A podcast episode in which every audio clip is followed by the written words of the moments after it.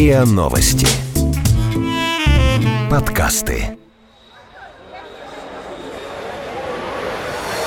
What, seriously? أنت تمزح ¿Yo? ¿Qué me estás contando? Macul? Are you serious? No, I don't believe it. Plaisante. What's going on? Gender No way. И на СМИ. Иностранная пресса о том, что ее беспокоит в России. И на СМИ. Серьезно? Здравствуйте, земляне! Этим не в меру громким приветствием сразу даю понять, что тема у нас сегодня поистине глобального масштаба. Касается она всех, где бы вы ни были, в России, на Украине, там, в Исландии, в Африке, где угодно. Настала пора поговорить с вами о процессах, которые происходят не на политических трибунах, а в океане, в атмосфере. В общем, с вами Яна Наумова. И главный редактор на СМИ Алексей Дубасарский. Здравствуйте. Кстати, спешу не согласиться насчет политических трибун. В наше время экология весьма политизированная тема. Как тут не вспомнить известную теорию, что глобальное потепление – выдумка политиков, преследующих свои далекие от климата цели. Да, есть такое предположение. А еще говорят, что его придумали ученые, жаждущие денег на исследования. Но давайте уже смотреть правде в глаза. Изменение климата и пагубные воздействия человека на природу ни от кого не скроешь. Помните, в британской «Гардиан» была статья про нашествие белых медведей и пчелыгеддон? Да, суть в том, что температура в Арктике растет пугающе быстро. И прошедшей зимой это как раз ощутили на себе жители российского архипелага Новая Земля в Северном Ледовитом океане. В их дома нагрянули голодные белые медведи, не способные больше перемещаться по тающему льду. Да. А в социальных сетях кстати, сразу распространились фотографии медведей на детских площадках и в подъездах домов. Да, помню такое. Да, но вот представьте себе, если бы это произошло в вашем городе. Нет, я люблю, конечно, белых медведей, но говорить им об этом лично, вот с глазу на глаз, что-то не очень хочется. Пусть себе живут в своей среде обитания. Так они бы и рады. Так ведь не могут. Эти медведи настоящие климатические беженцы, так что даже не знаю, кому больше посочувствовать им или несчастным жителям поселка Белушья Губа, которые теперь шагу, кстати, не могут ступить без ружья. Ну еще бы, если там медведь подстерегает за каждым Ну да, углом. может съесть. А вот пчелогедон – это и вовсе сценарий грядущей катастрофы для всех, и для людей, и для медведей. До 84% урожаев в Евросоюзе опыляются бесплатной рабочей силой в виде насекомых, напоминает Гардиан в той же статье. Между тем, ученые предрекают полное вымирание насекомых в ближайшие сто лет. Кошмар. А ведь насекомые не только опыляют сельскохозяйственную культуру и очищают воду, но и перерабатывают там горы экскрементов, например, разлагающиеся трупы. Представьте себе, что будет, когда их не станет. Горы останутся, да. Да. Ну что ж, добро пожаловать в пустынный, голодный и вонючий мир. Ну да, никто же не будет перерабатывать. Ну да. Но ведь не мы же одни такие умные, читаем Гардиан. Не может быть, чтобы столь глобальные проблемы не волновали лидеров мира. Но формально мировые лидеры, разумеется, выражают свою обеспокоенность. Совсем недавно на встрече министров иностранных дел стран Арктического совета поднималась эта тема. Американский делегат Эдвард Александр подчеркнул, что последствия климатических изменений очень заметны в американском анклаве Арктики. Льды на наших реках стали тоньше, поэтому передвигаться зимой труднее. Летом мы все чаще страдаем от лесных пожаров, и клещи на Аляске размножаются активно, как никогда. Вот что он сказал. И добавил, мы все в одной лодке, мы дышим одним воздухом. Решение климатической проблемы в наших общих интересах. Да, с этим не поспоришь. Можно сколько угодно бодаться в торговле или делить сферы влияния, но если наш общий воздух испортится, то обо всех политических противоречиях сразу придется забыть. Однако шеф всей Америки Дональд Трамп опасений этого делегата не разделяет. Он, кстати, неоднократно заявлял, что вообще не верит в изменение климата. А в 2017 году объявил о выходе США из Парижского соглашения по сдерживанию глобального потепления. Ну ясно, пожары в Калифорнии, наводнения в Техасе, ураганы – это все просто случайность. Или, может, происки врагов. Может. Кстати, Россия, наоборот, планирует в ближайшее время ратифицировать Парижское соглашение, да, которое она, напомню, давно уже подписала, но пока не ратифицировала. Немецкий министр развития Герт Мюллер недавно встретился с нашим вице-премьером Алексеем Гордеевым, который подтвердил эту информацию, а также сообщил, что Россия к 2025 году намерена сократить вредные выбросы в атмосферу на 75% по сравнению с 1990 годом. Об этом сообщала немецкая телерадиокомпания ARD или ARD. Да, АРД. Ну, надо сказать, что Герт Мюллер вообще призвал всех сотрудничать с Россией, сказал, что без России мы никак не справимся, и это то дело, где нельзя вспоминать какие-то разногласия политические, надо действовать сообща. Сообща, согласен. А вот финская журналистка Марью Някки ознакомилась со статистикой и сообщает, что до 80% россиян изменение климата признают, не отрицают. Правда, руководитель энергетической программы Гринписа в России Владимир Чупров говорит, что в России проблема изменения климата практически не обсуждается, а если обсуждается, то во всем сразу начинают обвинять другие страны. Причина, по мнению финской телерадиокомпании Юле, в том, что экономика России опирается на ископаемое топливо – нефть, газ и уголь. Призывы к снижению выбросов тепличных газов воспринимаются здесь как угроза национальной безопасности России, так он пишет. Она, вернее, Марию Някки. Вдобавок и от бензиновых машин в пользу электромобилей или велосипеда никто отказываться не спешит. Я бы посмотрел на какого-нибудь фина, который решительно отказался летать на самолете. Но невзначай оказался в России и теперь добирается на перекладных из Комсомольска на Амуре в Москву. Ну или там крутит педали из Красногорска в Царицыно хотя бы. Очень спортивный фин должен быть. Очень. Вот у шведов появилось целое понятие флюгскам – полетный стыд. Пользоваться самолетами стыдно, потому что они загрязняют окружающую среду. Но телепорт же тоже еще не изобрели. Незадача такая. Что же делать?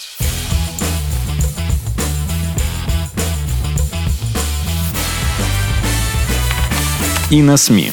Серьезно?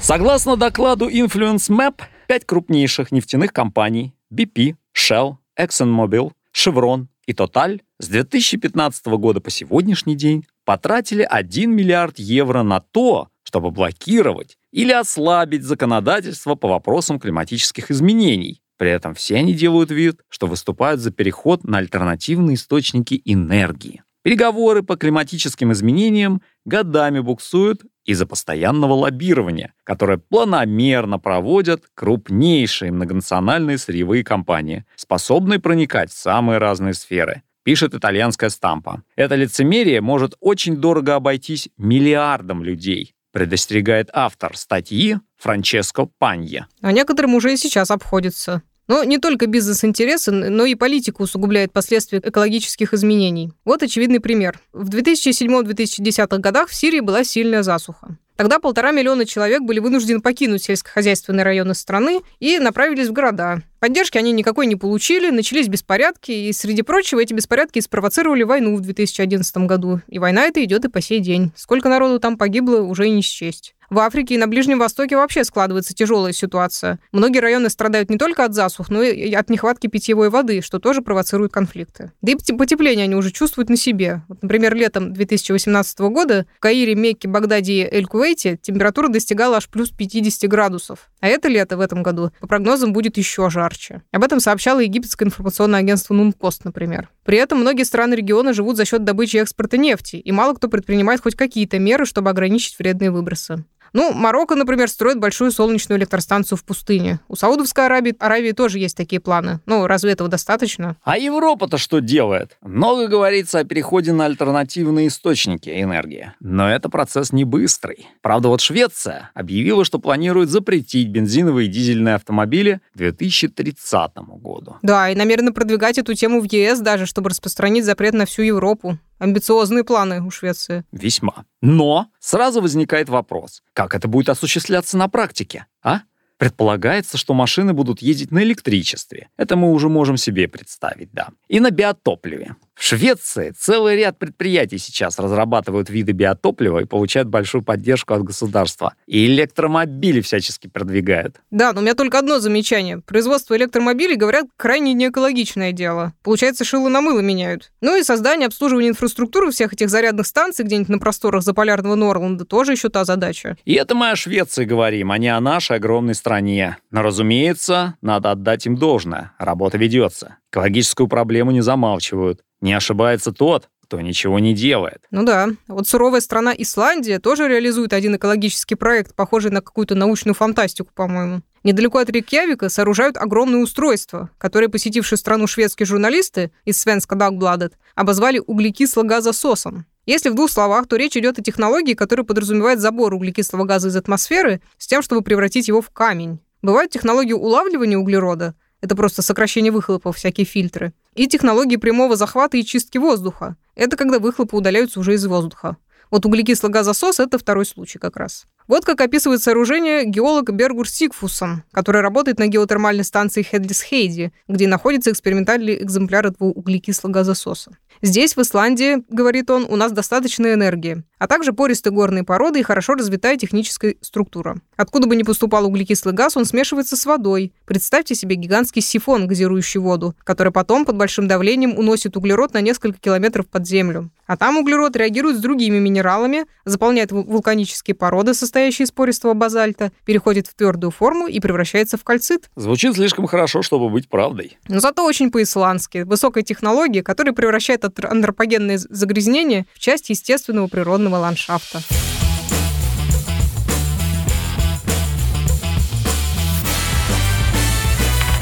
И на СМИ. Серьезно? Яна, вот ты упоминала шведский полетный стыд. Кажется, скандинавам вообще свойственно задумываться о состоянии окружающей среды. Да, это, наверное, как раз тот случай, когда людям уже нет нужды ежеминутно печься о благополучии собственного дома и семьи, ну, как в какой-нибудь Сирии, и у них появляется возможность задуматься о доме в более широком смысле. Земля — это же тоже наш дом, так что надо стараться не мусорить, не выкидывать пластик в море, не вырубать леса без нужды, не тревожить животных, не загрязнять воздух и так далее. В общем, не случайно, самый известный на сегодня экологический активист тоже родом из Швеции. Сейчас весь мир считает 16-летнюю шведку Грету Тунберг примером для подражания. С призывами обратить внимание на изменение климата и принять меры она выступает в ООН и в парламентах разных стран. Она встречалась с лидерами ЕС, и с папой римским, Франциском. У нее множество последователей. А ведь все началось с того, что она увидела в школе документальный фильм о загрязнении океана, в котором белые медведи умирали от голода. И, как сама говорит, просто не смогла перестать об этом думать. Но что может изменить тихая школьница? Единственным выходом она сочла сидячую забастовку шведского парламента. «Прогуливаю школу ради климата», так написано на ее плакатах.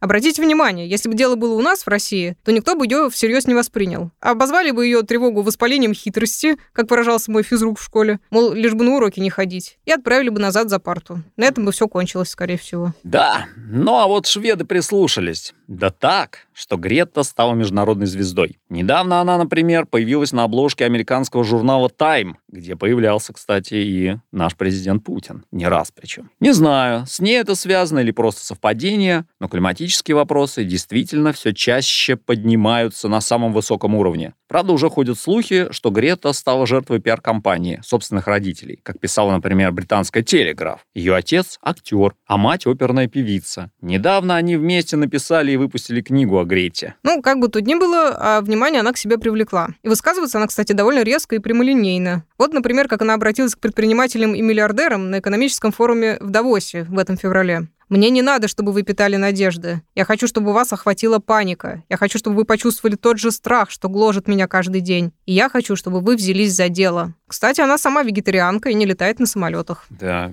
меня уже это пугает все.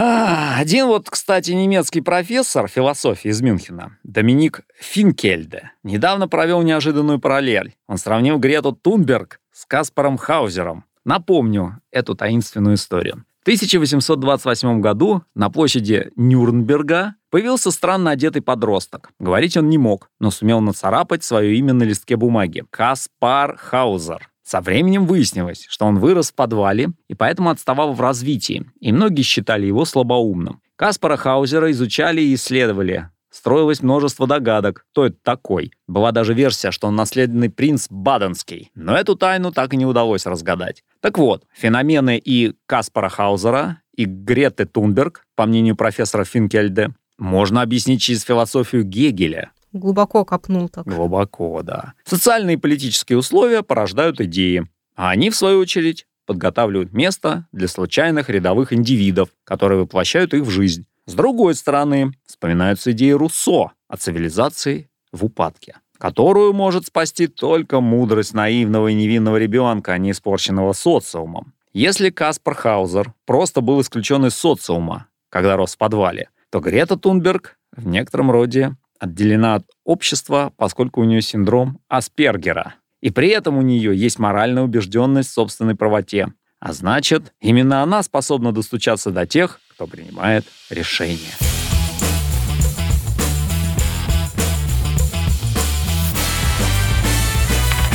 И на СМИ. Серьезно? В принципе, цель уже отчасти достигнута. Мы хотя бы задумались о происходящем. Вот некоторое время назад в медицинском журнале Lancet высказалась группа из 36 ученых, которые заявили, что даже рацион людей действует на нашу планету поистине разрушительным образом. Да, с питанием на Земле действительно не все в порядке. Почти миллиард человек страдают от голода, а 2 миллиарда переедают или едят нездоровую пищу, что приводит к эпидемиям ожирения, сердечных заболеваний и диабета. При этом производство продуктов питания – основной источник парниковых газов. А сельское хозяйство не только меняет поверхность планеты, но использует до 70% мировых запасов пресной воды. Ничего себе. Ну что же делать? Если уж на самолете можно и не летать, как Грета Тунберг, то от еды никак уж не откажешься. И не говорите мне перейти на насекомых. Пусть Биар Гриллс там и утверждал, что это важный источник белка. Нет-нет. Авторы исследования предлагают прежде всего есть поменьше говядины и вообще сократить потребление мяса и молочных продуктов. Заменить все это бобовыми, орехами, овощами и фруктами. Как говорит главный редактор журнала Lancet Ричард Хортон, человечество не может продолжать питаться подобным образом, когда ресурсы планеты подходит к концу. В последнее время звучат даже какие-то совсем уж странные призывы во имя климата. Одни ничего не выбрасывают, другие, наоборот, ищут просроченную еду на помойках. А автор одной статьи в немецкой Süddeutsche Zeitung, например, ополчился на туалетную бумагу. Туалетная бумага — это зло, и надеюсь, что от нее наконец-то откажутся, заявляет он. Вот дурак, да? Ну вот читаешь дальше и невольно задумываешься. Итак, как делают туалетную бумагу? Туалетная бумага должна быть как можно более мягкой и белой. Поэтому более половины туалетной бумаги производится не из старой бумаги, а из специально срубленных для этой цели деревьев. Деревья же, служащие источником целлюлозы для новой туалетной бумаги, заводятся в основном из Южной Америки. На транспортировку древесины уходит огромное количество ресурсов и энергии, как и на все, что происходит дальше – получение целлюлозы из древесины, отбеливание волокна и так далее. И что же предлагает автор? Надеюсь, не подтираться гусятами, подобно гаргантюа у рабле. Да нет, всего лишь использовать воду, как принято, например, в арабских странах. Разве расходовать кучу воды не вредит экологии, а? Экологический активизм всегда какой-то неоднозначный. Вот да. Вот ты чем готова поступиться во имя климата? Ну, пожалуй, не туалетной бумагой. Но я бы с удовольствием ездила на работу на велосипеде, например. Не проходи этот путь только вдоль самых оживленных автомагистралей, где надо ехать в противогазе, если рассчитываешь укрепить здоровье, а не наоборот. А ведь подумайте, есть же еще и экофанатики, которые призывают, например, не заводить домашних животных, не рожать детей, чтобы не усиливать загрязнение. Ну, это уж точно слишком. Да. Помните ту картинку, на которой грустная Земля говорит другой планете? Я заболела. Кажется, у меня люди. Так вот, пора нам из опасного вируса становиться мирным симбионтом, как вы считаете? С вами были Алексей Дубасарский и Яна Наумова. До встречи! Вы слушали эпизод подкаста «И на СМИ».